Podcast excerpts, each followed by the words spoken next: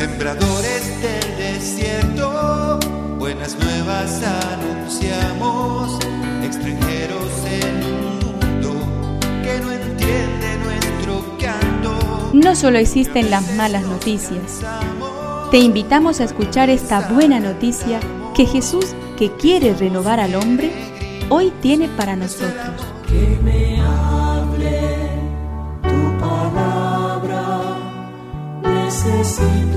Señor, de tu alimento.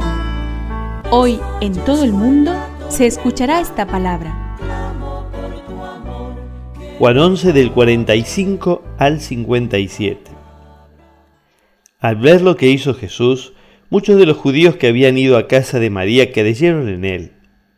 Pero otros fueron a ver a los fariseos y les contaron lo que Jesús había hecho.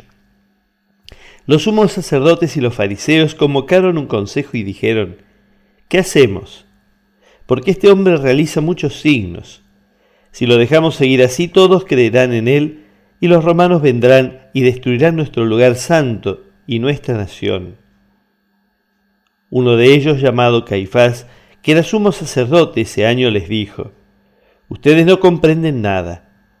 ¿No les parece preferible que un solo hombre muera por el pueblo y no que perezca la nación entera?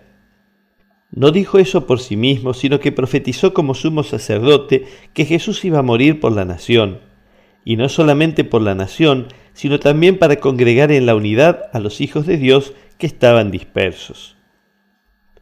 A partir de ese día resolvieron que debían matar a Jesús. Por eso él no se mostraba más en público entre los judíos, sino que fue a una región próxima al desierto, a una ciudad llamada Efraín, y allí permaneció con sus discípulos. Como se acercaba la Pascua de los judíos, mucha gente de la región había subido a Jerusalén para purificarse. Buscaban a Jesús y se decían unos a otros en el templo, ¿qué les parece? ¿Vendrá la fiesta o no? Los sumos sacerdotes y los fariseos habían dado orden de que si alguno conocía el lugar donde él se encontraba, lo hiciera saber para detenerlo.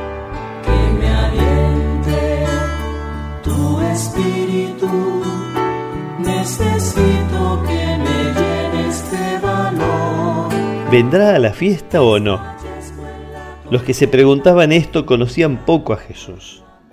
¿Cómo iba él a faltar a la cita con lo que llamaba su hora?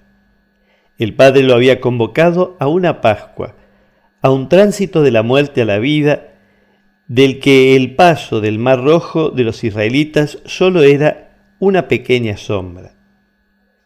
Va a acudir a la fiesta porque ha llegado la hora de que el pastor entregue la vida por sus ovejas, porque el amigo tiene que demostrar que nadie tiene mayor amor que el que da la vida por sus amigos.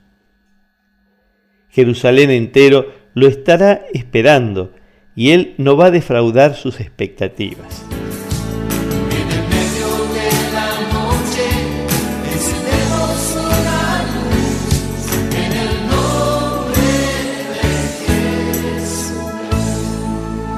Es una contribución de la parroquia catedral para este tiempo en que Dios quiere renovar a su pueblo.